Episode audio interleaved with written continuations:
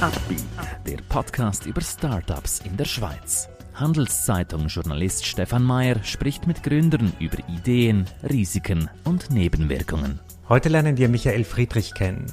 Mit Distal Motion entwickelte er einen Operationsroboter, der Chirurgen bei OPs unterstützt. Sie wollen selber eine Firma gründen? Warum nicht? Dafür brauchen Sie aber starke Partner.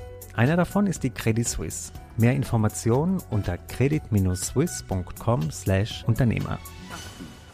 Wir begrüßen heute bei uns Michael Friedrich. Er ist der CEO von Distal Motion. Hallo Michael. Guten Morgen. Du bist heute bei uns und erzählst uns ein bisschen was über einen Operationsroboter. Erklär uns doch vorher ganz kurz, wo seid ihr zu Hause, wie viele Mitarbeiter habt ihr und was macht ihr ungefähr? Das Unternehmen hat seinen Standort in Lausanne, äh, nördlich des Zentrums in Epalange. Äh, wir sind insgesamt äh, knapp 50 Leute in der Zwischenzeit im Team, haben aber Vertriebsleute, die sind auch in Deutschland und Frankreich und England.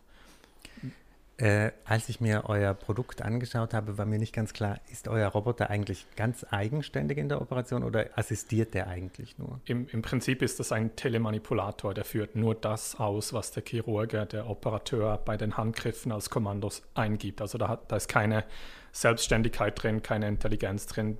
Der Chirurg fällt weiterhin alle Entscheidungen und das, das ist im Prinzip nur eine Übertragung der Handbewegung in den Patienten rein. Das heißt, eigentlich ist eher die Rolle der Assistenten und sagen wir Helfer bei der Operation, die da ein bisschen verdrängt wird, oder?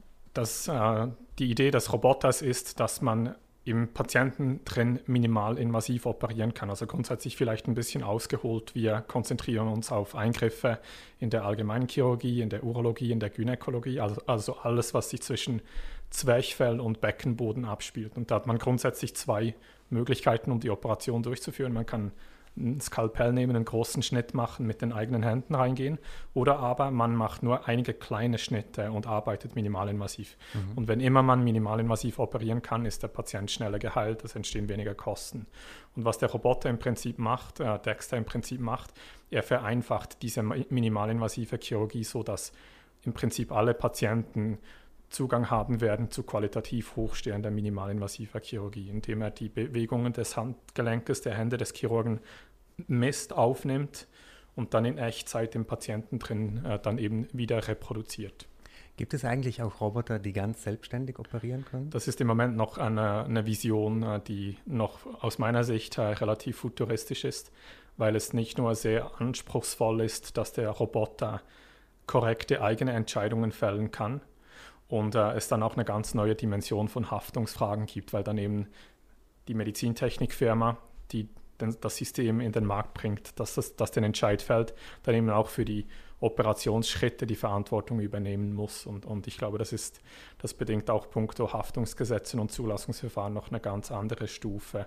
Heute sind das im Prinzip alles relativ dumme Systeme. Aber wenn jemand mit eurem System operiert, also wie schaut es da mit der Versicherung aus? Solange der Roboter, solange die Instrumentenspitzen bei unserem Roboter nur genau das machen, was der Chirurge als Input gibt bei den Handgriffen, dann ist das System im Prinzip sicher, solange also keine unerwartete Instrumentenbewegung stattfindet. Und wir müssen einzig eigentlich belegen, um die Zulassung zu kriegen, dass eben genau diese, äh, dass es deterministisch ist, dass die Instrumentenspitze nur genau das macht, was der Operateur als Input gibt. Und wenn das gesichert ist, dann, dann und er im echten Leben auch wirklich nur das macht, dann haben wir unseren Part im Prinzip erfüllt. Also dass der Roboter nicht irgendwie einen Ausschlag bekommt? Genau, genau das wäre sehr gefährlich, wenn dann im Patiententränen auf einmal das Instrument selbstständig eine Bewegung ausführt durch einen Systemfehler, äh, der dann eben dazu führt, dass ein Gefäß durchschnitten wird oder ein Nervenstrang durchschnitten wird oder ein Organ beschädigt wird. Das wäre durchaus ungeschickt. Ich habe ja relativ viele Gründer und Gründerinnen hier und die einen machen was mit Lebensmitteln, die anderen was mit äh, Blumen oder das sind teils auch recht banale Sachen. Bei euch ist das ja ein todernstes Geschäft. Ne? Also man darf da ja wirklich, da darf ja wirklich nichts schiefgehen.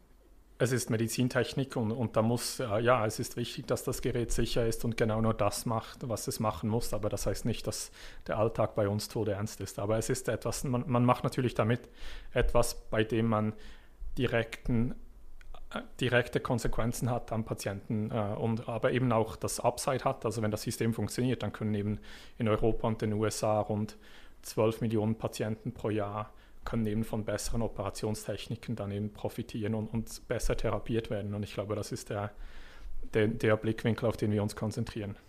Hattest du dennoch manchmal so Albträume im Sinne, dass einer deiner Roboter einen Aussetzer hat?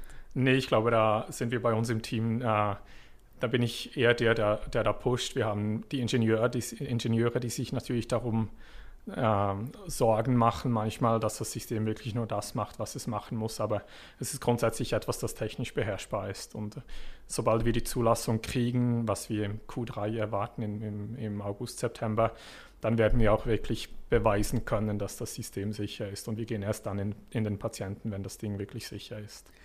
Äh, genau, erklär uns doch mal ein bisschen mehr über diesen Zeitplan. Also ihr habt jetzt im Q3 diese Zulassung, die bevorsteht. Wie genau. geht es dann weiter? Ja, woran da, hängt das noch? Äh, das hängt jetzt davon ab, dass man noch alle Tests noch erfolgreich abschließt, um eben zu zeigen zu können, eben, dass diese Bewegungsübertragung keine unerwarteten Bewegungen hervorruft, dass es elektrisch sicher ist, Biokompatibilität gegeben ist, dass die Sterilität und äh, die, dass die Reinigung eben möglich ist. Äh, all diese Themen, die, die abgedeckt werden müssen, dass die, was wir bereits zeigen konnten in, in Usability, Benutzbarkeitsstudien, dass das Gerät wirklich sicher bedient werden kann. Das ist schon erledigt und andere Elemente sind schon eingereicht. Aber grundsätzlich müssen wir für das Gesamtsystem zeigen, dass es sicher ist und nur das macht, was es machen soll.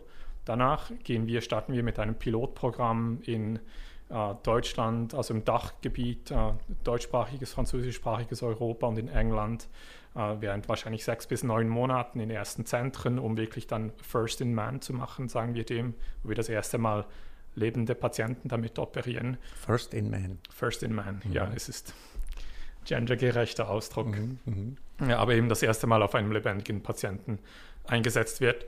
Dann, äh, und, und sobald wir das gemacht haben in diesen Pilotzentren, das ist rund fünf, sechs Zentren, dann sind wir eigentlich bereit für die kommerzielle Skalierung und können dann beginnen, das breiter einzusetzen. Wo sind diese Zentren, wo man das machen kann? Uh, das wird, uh, das wird ein, ein Zentrum sein in, im Norden von Deutschland, eines in Paris, es werden zwei Zentren in der Schweiz sein und eines im Süden von England. Mhm, mh.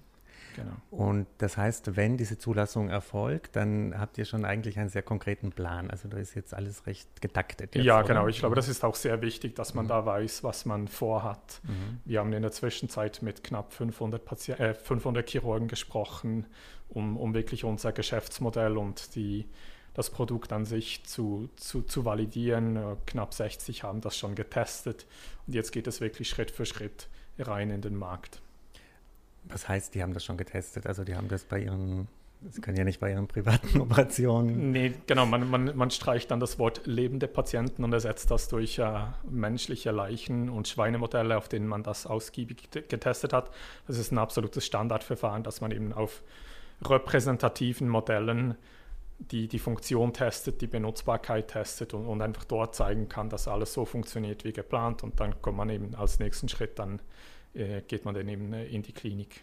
Und wie ist das Feedback der Ärzte und Ärztinnen grundsätzlich? Wenn, äh, ich weiß nicht, ob die das so akzeptieren oder so annehmen, dass sie jetzt so ein Hilfsmittel haben, so ein neues, vielleicht auch gerade ältere Fachleute. Gibt es da Vorbehalte? Grundsätzlich sind wir nicht die, der erste Roboter, der auf den Markt kommt. Was wir machen, ist, wir machen das aus unserer Sicht mit, mit dem elegantesten Ansatz. Es gibt heute, wenn man minimalinvasiv operiert, gibt es die Möglichkeit, entweder alles händisch zu machen mit ganz einfachen Handinstrumenten. Das ist die sogenannte Laparoskopie, die ist relativ schwierig, in, um, um sie zu erlernen.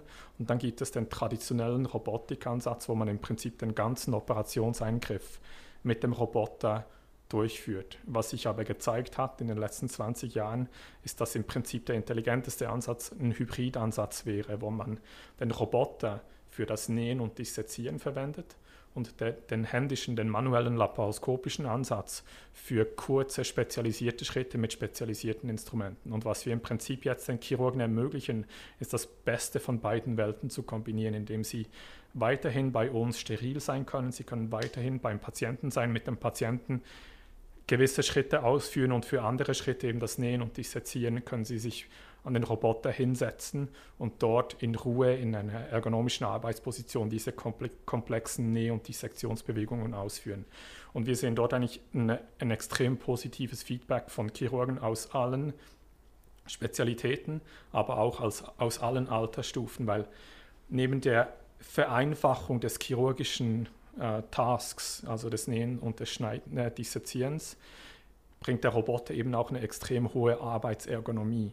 Und das ist das, was dann eben Leute in der zweiten Hälfte ihrer Karriere, die eigentlich die Technik schon gut im Griff haben, dann sehr anspricht, dass sie nämlich in einer ruhigen, entspannten Position sitzen können, wenn sie diese schwierigen Aufgaben des Nähens und des Dissezierens ausführen. In der Laparoskopie, wenn sie direkt am Patient stehen, dann haben sie oftmals die Schulter, den Rücken verdreht, die Arme irgendwie ausgestreckt und müssen in einer ganz komischen Arbeitsposition diese Schritte durchführen. Und das führt zu sehr viel Schulter- und Rückenschmerzen bei den Chirurgen und durch die Robotik kommt da eigentlich Ergonomie rein. Und das heißt, die Chirurgen sind dann eigentlich, können den ganzen Tag operieren, sind die ganze Zeit entspannt, dadurch die ganze Zeit konzentriert und können erst noch am Abend nach Hause gehen und sind, sind noch erholt und haben noch Lebensqualität. Das wusste ich gar nicht, dass es auch für Chirurgen so eine Deformation professionell gibt. Also dass Im wahrsten Sinne des ja. Wortes, genau, im, mhm. genau, absolut. Also das ist durch Studien belegt und das ist etwas, das in der Zwischenzeit immer mehr zum Thema wird, weil es ist natürlich so, wenn man der ein, am Anfang der Erste, der zugeben muss, dass er Schmerzen hat, der hat, der hat eine sehr große Hemmschwelle. Aber in der Zwischenzeit gibt es Studien und es wird immer mehr zu einem Thema unter Ärzten, dass man sich gegenseitig zugibt, trotz des Berufsstolzes eben über Schmerzen Schmerzen zu erfahren und dass man darüber spricht und Lösungen sucht, wie man dies, wie man dies verbessern kann. Und da hat sich in den letzten zehn Jahren sicherlich sehr viel getan. Oh, spannend.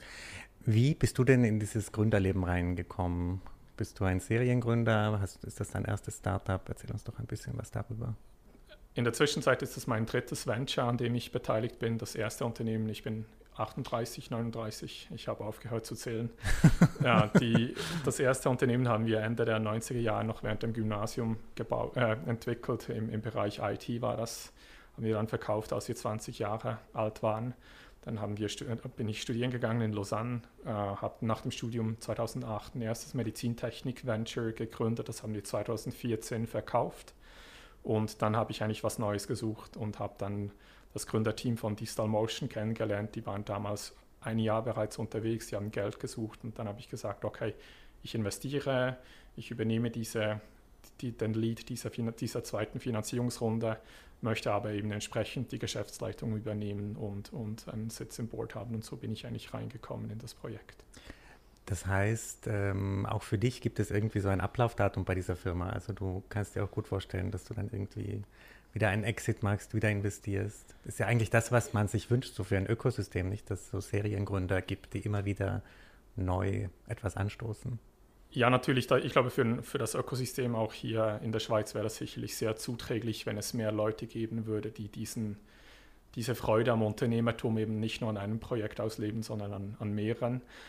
Für, ja, es ist klar, irgendwann wird wahrscheinlich der Zeitpunkt kommen, wo eine Übergabe an ein großes Unternehmen sinnvoll äh, sein wird, einfach aus der reinen Größe, die das Unternehmen dann entwickeln würde. Es, man, man macht schon so vom Anfang, ja, wo nur eine Technologie besteht und eine Grundidee, bis das überhaupt mal professionell auf dem Markt ist. Das ist schon eine, so eine riesen Transformation, die man durchlaufen muss. Und man kann nicht in, in allem gut sein. Und ich glaube, woran ich Freude habe, ist eben diesen, diese Anfangsphase zu durchlaufen aus einer groben Idee, dann durch viele Versuche ein echtes Produkt zu machen, zu zeigen, dass das kommerzialisiert werden kann und dann, sobald es darum geht, das erprobte Vertriebsrezept dann zu multiplizieren, dann sind große Medizintechnikunternehmen, die dann eben in allen Ländern ihre Vertriebsstrukturen haben, die sind dann meistens effizienter aufgestellt. Also du hast jetzt drei Startup-Erfahrungen gemacht. Ähm, kannst du von allen drei so ein, ein paar Fehler nennen oder einen Fehler nennen, der dir geblieben, von, dem, aus, von dem du gelernt hast? Also was wir sicherlich gelernt haben, ist, dass Unternehmen, Unternehmertum extrem viel Freude bereitet. Das ist, das ist der positive Teil der Antwort.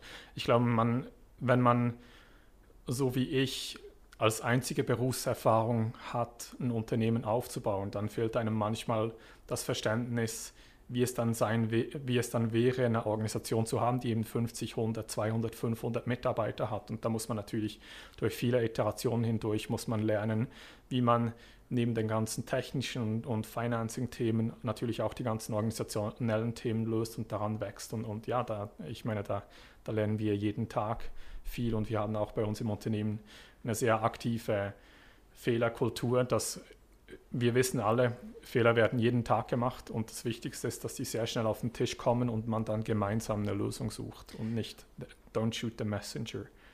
Das ist, glaube ich, sehr wichtig. Aber wenn jetzt ein Mitarbeiter von dir Fehler macht, wie bist du dann als Chef? Ähm dann, dann heißt die Frage, wie lösen wir das mhm. und nicht, wie löst du das? Und wie viel Zeit hat der dann, das zu... Wie, das hat eben nicht er die Zeit, sondern wir als mhm. Team haben die Zeit, das mhm. zu lösen. Und dann kommt das auf den Fehler drauf an. Und es ist viel wichtiger, dass man das früh erkennt und dass die Leute wissen, es ist viel besser, die Fehler kommen zutage und damit sind die, die Leute, die Mitarbeiter, die machen keine vorsätzlichen Fehler. Da, dazu ist die, die Bindung an das Unternehmen viel zu groß. Das sind wirklich Fehler, die geschehen, weil einfach Fehler manchmal passieren. Und dann muss man die gemeinsam anpacken. Und dann heißt es eben manchmal, dass ein Team das zusammen dann löst. Es, es ist eigentlich im Prinzip nie der Fall, äh, dass man sagt, du geh zurück in dein Kämmerchen und komm erst wieder raus, wenn das Problem gelöst ist. Mhm. So, so ist man nicht effizient unterwegs. Aber damit das funktioniert, brauchst du ja die richtigen Leute. Du musst ja schon beim Einstellungsgespräch checken, ob die wirklich so ticken und ob das auch funktioniert. Wie, wie machst du das? Wir haben jetzt beim konkreten Beispiel von, von Distal Motion konnten wir, wir haben, waren sehr lange bis von 2013 bis äh, Frühjahr 2017 war das Unternehmen nur drei Personen groß oder vier Personen groß. Das war noch sehr, sehr klein. Da ging es mal darum, Konzepte zu testen. Und erst vor drei Jahren oder dreiviertel Jahren wussten wir genau, welches Produkt wir überhaupt entwickeln wollten. Und dann war eigentlich die erste Herausforderung zu sagen, okay, wir sind zwar jetzt drei Leute, aber diese drei Leute müssen nicht zwingend die sein, die dann in Zukunft auch die Geschäftsleitung sind. Weil da gab es zwei Ingenieure drin und jemanden wie mich. Und dann haben wir uns gesagt, als erstes zusammen mit den Investoren, muss, müssen jetzt für all die verschiedenen Disziplinen Leute reinkommen, die die Erfahrung haben im Aufbau der entsprechenden Teams. Da kam also unser Vertriebsleiter dazu, der 15 Jahre Medizintechnik-Vertriebserfahrung hat, genau bei den Kunden, die, für die wir uns interessieren. Der Entwicklungsleiter 15 Jahre Erfahrung, Medizintechnikentwicklung mit einem sehr großen Netzwerk, den haben wir rekrutiert. Das ist ein ehemaliger Mitarbeiter von mir aus dem alten Venture. Der hat dann das Ganze in der Zwischenzeit 35-köpfige Vertrieb, äh, Entwicklungsteam aufgebaut. Gleiches für Supply Chain Operations, jemand, der 15, 20 Jahre Erfahrung hat und eben sein Team mitgebracht hat. Und ich glaube, so kann man durch Netzwerke, dadurch, dass man die Leute kennt, die man rekrutiert, kann man sich natürlich eine gewisse Kultur auch dann eben akquirieren. Und mhm. es ist wichtig, dass man diese Kultur dann eben auch lebt. Und ich denke, dort ist der Fisch, der stinkt immer zuerst am Kopf. Das ist für mich ein ganz wichtiger Ansatz. Einige Gründer, die hier waren, haben erzählt, dass in Startups viel weniger, in, äh, äh, es gibt viel weniger Intrigen. Würdest du das auch so sehen? Als in, gut, das ist jetzt nicht so die Corporate-Erfahrung, ne? Aber Bei uns ist Politik im, im Prinzip kein Thema. Mhm. Ja, und, und, ich glaube, das ist auch etwas, das die Leute dann, sobald sie dann eben sehen, wie ein, ein Venture funktioniert, äh, dann eben ihnen auch zusätzlich viel Freude bereitet und, und Commitment. Und, und deshalb macht man dann eben auch keinen vorsätzlichen Mist, nur um sich in der Karriere irgendwas äh, taktisch verbessern zu wollen. Man, hat, man, ist, man ist wirklich alle, alle sind auch beteiligt über Options. Es sind, es sind alle irgendwie im Ziehen am gleichen Strick. Und wenn jemand nicht mehr am gleichen Strick ziehen will, dann muss man sich von dieser Person auch trennen. Aber diese Person, die weiß dann im Prinzip auch, dass sie nicht mehr dazugehören will. Mhm, und, mhm. und dann geht diese Trennung auch. Wie war denn jetzt diese Corona- und Lockdown-Zeit für euch? War das ein Rückschlag oder habt, konntet ihr einfach selber entwickeln? Hattet ihr genug Geld und brauchtet da eigentlich keine großen.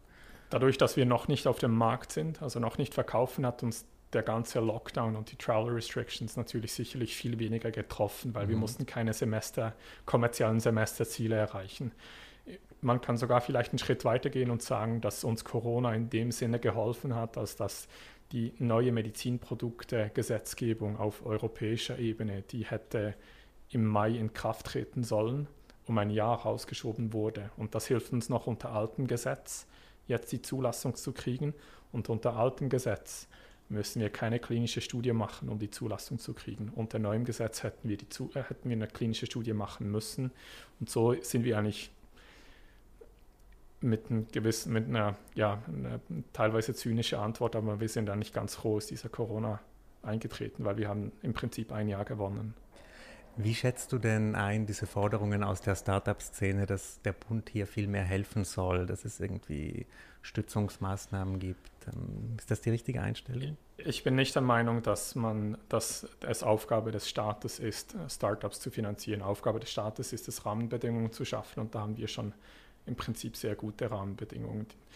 Der Fall, die Tatsache, dass es wenig Venture-Kapital gibt, in, in der Schweiz. Äh, das ist vielleicht ein Thema, wo man, bei dem man anpacken könnte, indem Pensionskassen einen gewissen kleinen Prozentsatz des Kapitals in höhere, Risiko, höhere Risikokategorien wie in Ventures investieren sollten. Da könnte man über Gesetz, Gesetzesänderungen sprechen, aber ich bin nicht der Meinung, dass es Aufgabe des Bundes ist oder der Kantone ist, direkt Geld in Startups zu investieren, weil man, man muss dann immer den ganzen Zyklus betrachten. Alles, was wir als Investoren aus Kapitalgewinn dann an verdienen, da, da, dafür bezahlen wir auch keine Steuern. Mhm, mh. Und ich glaube, da muss man ein bisschen ausgewogen sein. Und ich, ich finde, es nicht, ist nicht Aufgabe des Staates, auch wenn gewisse Länder in Europa auch massiv in Startups direkt investieren. Ich glaube, man müsste mehr über Rahmenbedingungen sprechen. Mhm. Wie schätzt du sonst so die Startup-Szene in der Schweiz ein? Was du vorhin gesagt hast, klingt eigentlich recht positiv, also dass es gute Rahmenbedingungen gibt. Gibt es auch Schwächen? Eben, wie, wie, gesagt, mhm. Zugang zu Kapital ist, mhm. ist schwierig. Mhm. Ähm, ge gerade in dieser Zwischenphase Early Stage, also die, die ersten 100.000, die ersten 500.000, die erste Million, die kriegt man super leicht. Aber bei uns ist es jetzt so, wir, äh, wir brauchen im Prinzip 20, 30, 40 Millionen pro Jahr und das sind und haben noch keine Umsätze. Und das sind dann sehr, das ist sehr aufwendig zu kriegen, dieses Geld. Aber hier wäre es dann eben mehr notwendig, dass, dass eben vielleicht Pensionskassen mehr Geld dafür bereitstellen, in diese Risikokategorie zu investieren. Mhm. Wenn uns jetzt jemand zuhört, der selber Gründer oder Gründerin werden möchte, ich meine, du hast mit 20, 19 schon angefangen, was muss denn diese Person für Charaktereigenschaften mitbringen? ich glaube, man braucht eine gewisse Ignorance and Perseverance. Also man braucht eine, man, man muss einen Grund, Grundoptimismus haben, man muss aber auch sehr klar wissen, dass man man muss an sehr, sehr viele Themen gleichzeitig denken, wenn man ein Unternehmen aufbaut. Und es wird dann etwas, das einem natürlich ähm, die ganze Zeit beschäftigt, außer man schläft, ist man eigentlich immer ein bisschen dran am Rumdenken. Und die Leute, die das machen, die müssen Freude daran haben. Also es muss etwas sein, das man nicht als, als Arbeitslast empfindet, sondern ein, als eine, eigentlich im Prinzip ein Privileg, jeden Tag in das ganze, jeden Bereich des, des Hirns einsetzen zu können. Also man muss Willen haben, Einsatz zu leisten, um das zu machen. Und dann, glaube ich, ist es sehr wichtig, dass man sich sehr schnell mit Leuten umgibt, die komplementär sind in ihren Qualitäten, damit man wirklich, weil man kann, man kriegt sowas nur nur als Team geschafft. Und wenn du mal so ein Motivationstief hast oder es ist alles so ein bisschen zu viel, was machst du dann? Ich, ich glaube, Motivationstief in dem Sinne gibt es nicht. Es, es, es, ist nur manchmal, gerade wenn man zum Beispiel eben, wenn Finanzierungsschwierigkeiten dastehen oder äh, da, dann ist natürlich nicht immer ganz klar, wie der Weg weiterführt und da braucht es einen grundsätzlichen eine Zuversicht, dass, dass, Wege, dass sich Wege finden lassen. Aber als Ausgleich ist es natürlich super, wenn man, wenn man rausgehen kann, in die Natur gehen kann, wenn man ein gesundes soziales Netz hat, auch außerhalb der Arbeit. Also keine Meditation oder irgendwelche ja, Ernährung? Doch, natürlich. Ich glaube, da, da schaue ich schon sehr drauf. Ich, ich mache jetzt nicht meine drei Tage pro Woche Yoga, aber ich, ich finde Ausgeglichenheit und, und Ruhe finden und mal wieder richtig atmen ist schon sehr wichtig. Michael, danke für deinen Besuch und noch viel Erfolg für euch. Danke. Ein Podcast der Handelszeitung.